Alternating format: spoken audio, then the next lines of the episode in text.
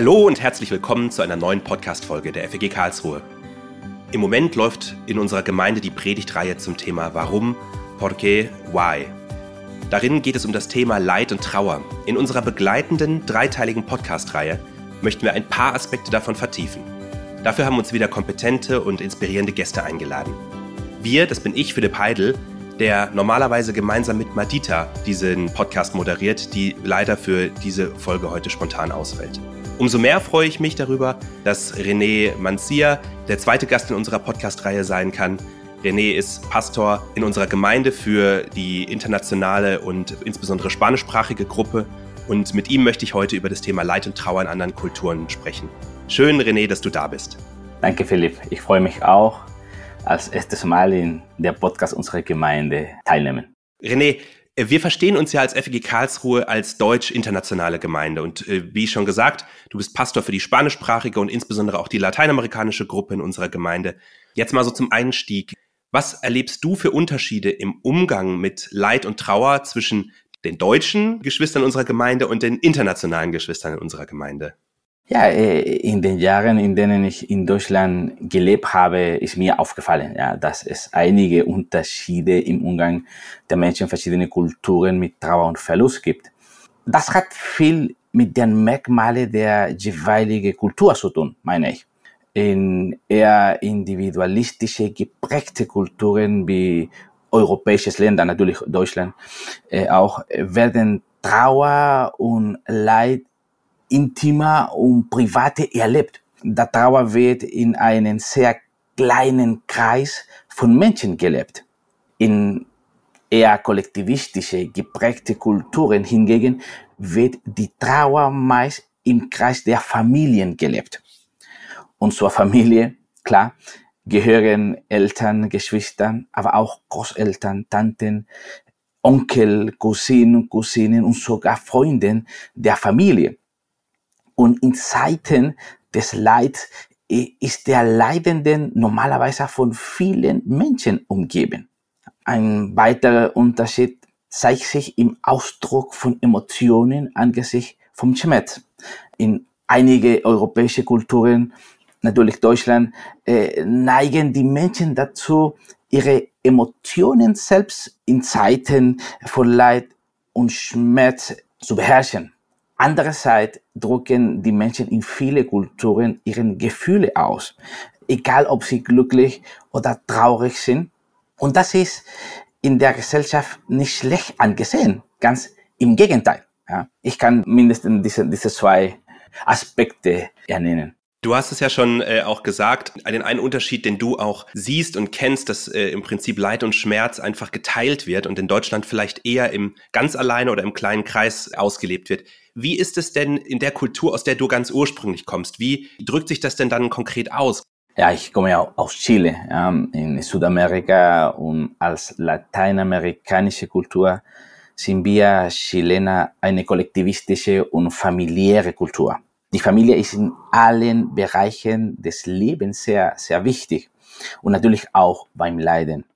In der Regel sucht der Menschen äh, oder der, der Person, der leidet, Zuflucht bei seiner Familie und seinen Freunden, die ihn in den schweren Momenten des Lebens begleiten und unterstützen.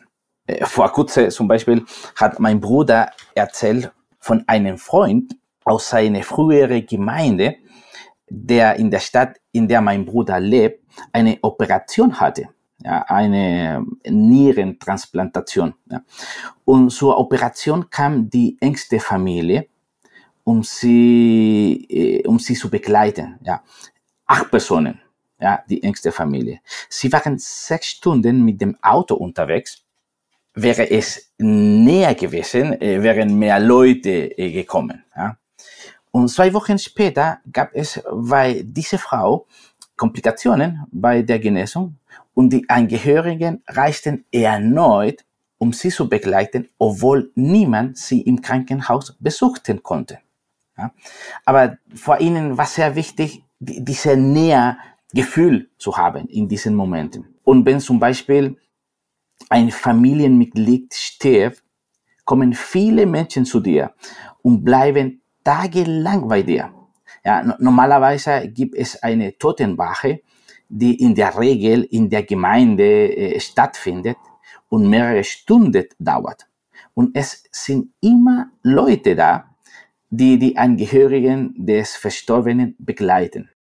Also das ist echt interessant, weil ich glaube, dass es erste Ansätze von dem, was du beschreibst, auch bei uns in Deutschland gibt. Und das ist etwas, was sich aus meiner Sicht auch stark in den letzten Jahren äh, nochmal entwickelt hat von diesem, es kommt jemand und klopft dir auf die Schulter und sagt, wird schon wieder oder sowas, äh, hin eher zu diesem Mitbegleiten und diesem Mitleiden und Mittrauern, zumindest unter engen Familien und engen Freunden. Und äh, ich nehme auch wahr, dass das etwas ist, was wirklich in Leid und Trauer wirklich hilft und trägt. Und das ist ja äh, auch ein Zeichen des Unterstützens, auch der Solidarität, auch der Wertschätzung.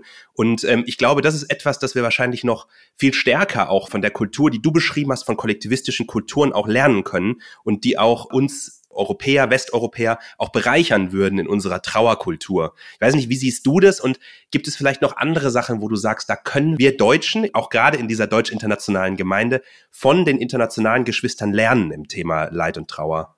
Ich kann es nicht so genau sagen, denn es gibt äh, viele Dinge, die in Bezug auf die Trauer auf die gleiche Weise erlebt werden. Eine Zeit denke ich, äh, dass die äußere Ausdruck von Schmerz uns verletzlich macht. Ja. Manchmal scheint es, dass wir vor anderen nicht verletzlich sein wo, äh, wollen. Aber angesichts des Leid ist es wichtig, sensibel und einfühlsam für den Schmerz des Leidenden zu sein. Der biblische Ratschlag, wein mit, mit denen, die, die weinen, ist ein Aufruf vor den Schmerz, anderen sensibel zu sein. Ein weiterer äh, positiver Aspekt vieler Kultur ist auch die Solidarität inmitten von Leid. Obwohl der, der, das deutsche Sozialsystem sehr positiv ist, lässt es wenig Raum vor Solidarität, meine ich. In den meisten Ländern der Welt gibt es kein solches äh, Wohlfahrtssystem. Ja? Natürlich, das ist schade, aber äh, das ermöglicht, dass Solidarität oft praktiziert. Und ich denke, dass die Solidarität macht die Menschen sensibel, weil den Schmerz der anderen besser sehen und spüren äh, können. Ja, das sehe ich, ist ein bisschen anders und man kann ein bisschen lernen. Ja, also das finde ich äh, wirklich spannend, weil das sich ja im Prinzip an dem Thema Leid und Schmerz jetzt kristallisiert, könnte man sagen. Aber das ist ja etwas, was sich eigentlich auch in anderen Ausprägungen unserer Gesellschaft durchzieht, ja, und was jetzt ganz stark zutage tritt. Deswegen finde ich das auch gut, dass du das gesagt hast, dieses Individualistische. Und da muss natürlich auch Trauer und auch soziale Absicherung viel stärker reglementiert sein, im Gegensatz zum Kollektivistischen, wo das viel mehr in der Gruppe, in der Freundes-, aber auch in der Familiengruppe insbesondere gelebt wird. Also finde ich, finde ich wirklich spannend.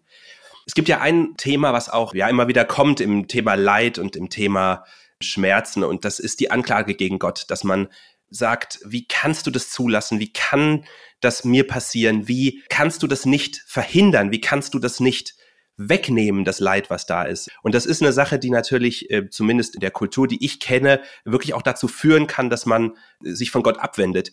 Ist das ein Thema auch in kollektivistischen Kulturen oder in den, in den Hintergründen, die du früher hattest, beziehungsweise jetzt auch teilweise in Encuentro erlebst? Ja, äh, das ist interessant, weil ich denke, das ist ein Unterschied zwischen Kulturen, wo natürlich die individualistische Kultur sind mehr Vernünftige. Man muss mit Verstand alles kapieren und normaler oder die anderen Kulturen sind mehr emotionell. Und das hat viel zu tun.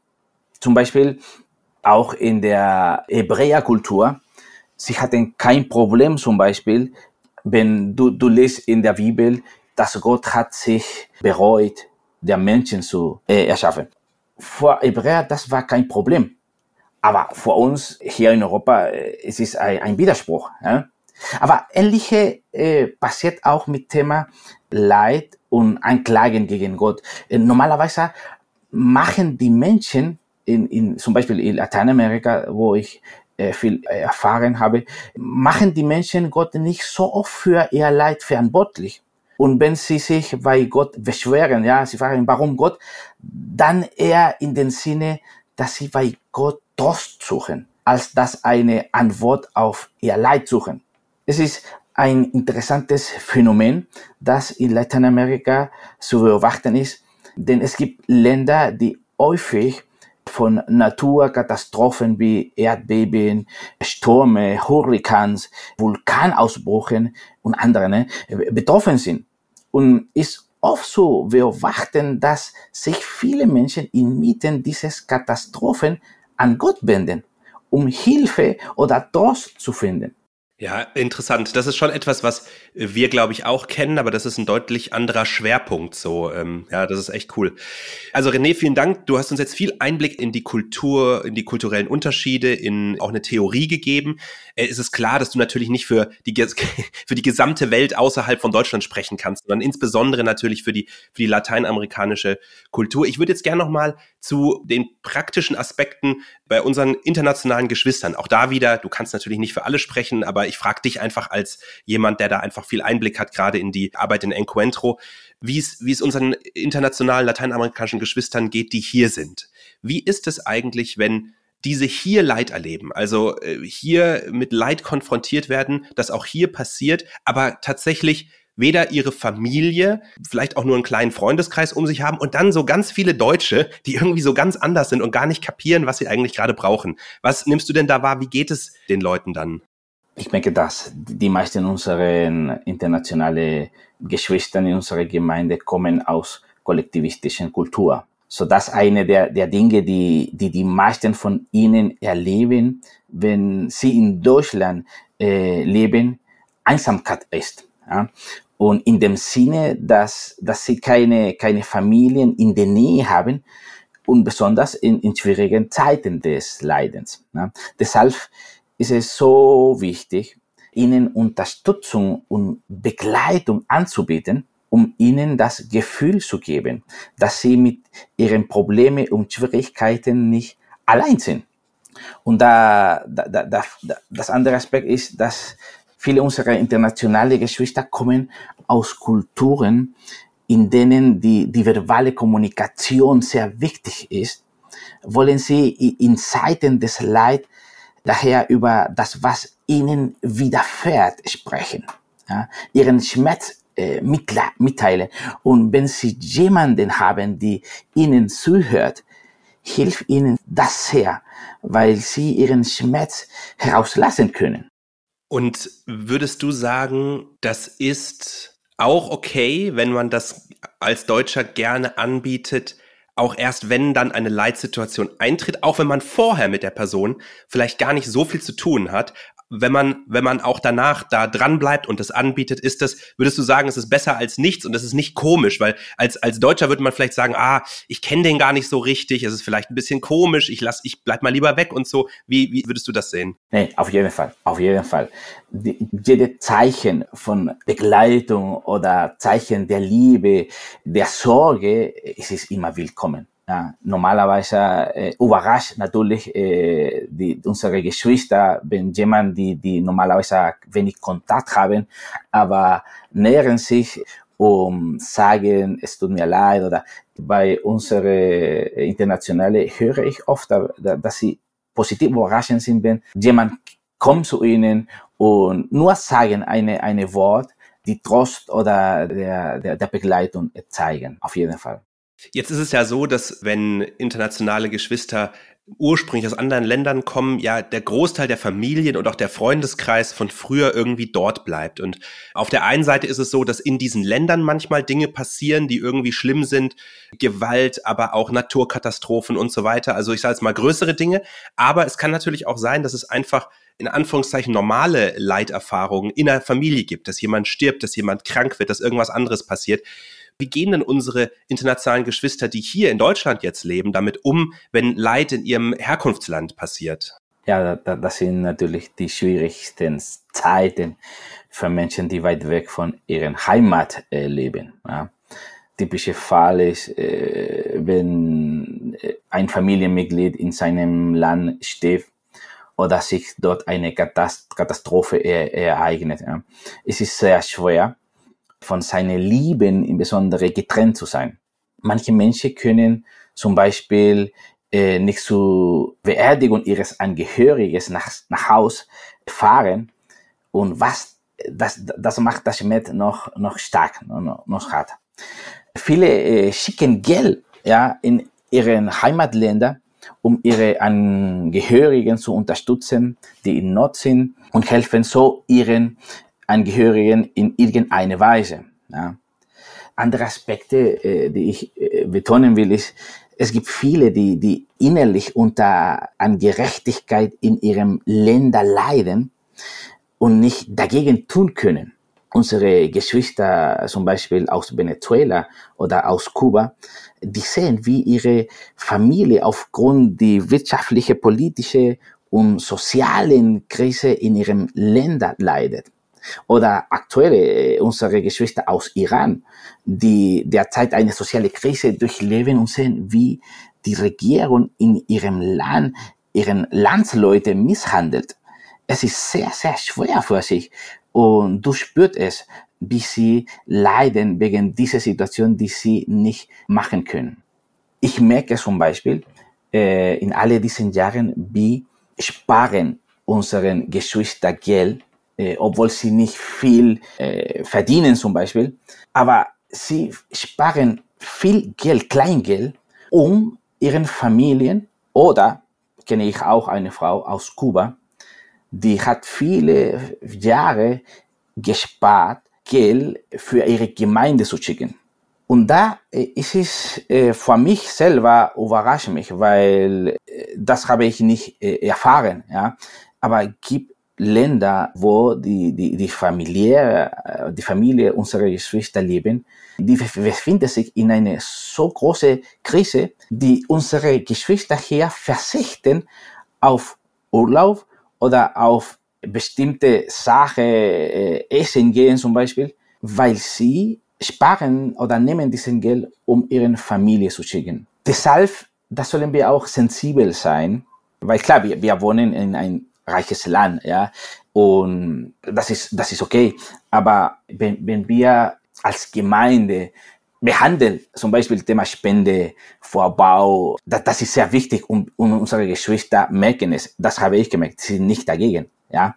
Aber wenn wir manchmal sprechen so einfach über Geld, ich denke, wir sollen sensibel sein auch, ja, äh, weil das ist unsere Realität hier. Wir brauchen mehr Platz, wir brauchen mehr Räume aber dieses Thema sollen wir ein bisschen sensibel sein. Wie, wie, wie kommunizieren wir? Ja, ich glaube, ich verstehe ganz gut zu sehen, dass unsere internationalen Geschwister emotional und auch in Verantwortung einfach noch eine andere Verwurzelung haben und dass sie dort ja. diese Verantwortung und dieses Mitleiden auch wahrnehmen, auch wenn sie eigentlich zu 100 Prozent hier leben und ja. dann im Prinzip diese zwei Welten des reichen Deutschlands und der Möglichkeiten und des äh, einfach und locker über Geld redens mit der Realität in ihren Heimatländern, für das sie ja. Immer noch Schmerz empfinden und vielleicht eben auch mit Verantwortung übernehmen, so aufeinandertreffen. Ja? ja. Und ich verstehe das, dass wir da einfach ein stärkere, dass uns das einfach stärker bewusst ist, dass das so ist und dass genau. wir da einfach sensibel mit umgehen.